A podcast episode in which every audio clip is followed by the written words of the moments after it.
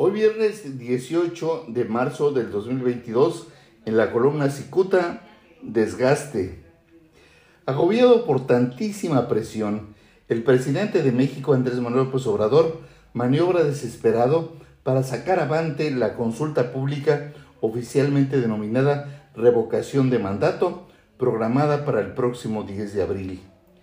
Y es que el presidente sabe perfectamente que enfrentarse de esa forma con importantes medios de comunicación como el periódico Reforma o influyentes periodistas como Carlos Doret de Mola le generan un grave desgaste. Aunque López Obrador debe estar consciente que ese desgaste eh, que le produce la pérdida de adeptos, este hombre siente que aún así sacará adelante el ejercicio a realizarse el mes próximo. Observadores acuciosos refieren que el mencionado desgaste del presidente no solamente se refleja en la reducción de seguidores, sino en su físico y se observa muy desgastado.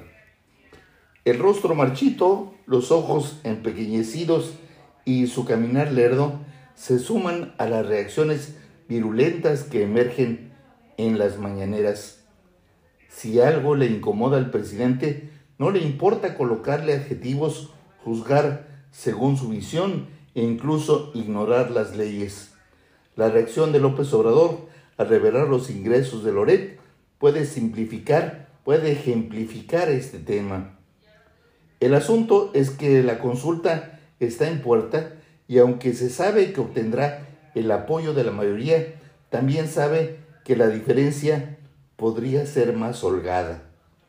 Hay que decir que el Instituto Nacional Electoral, el INE, está amordazado por los señalamientos de López Obrador y por esa razón no podrá referir eventuales anomalías en, la campaña de promoción, perdón, de difusión de la consulta.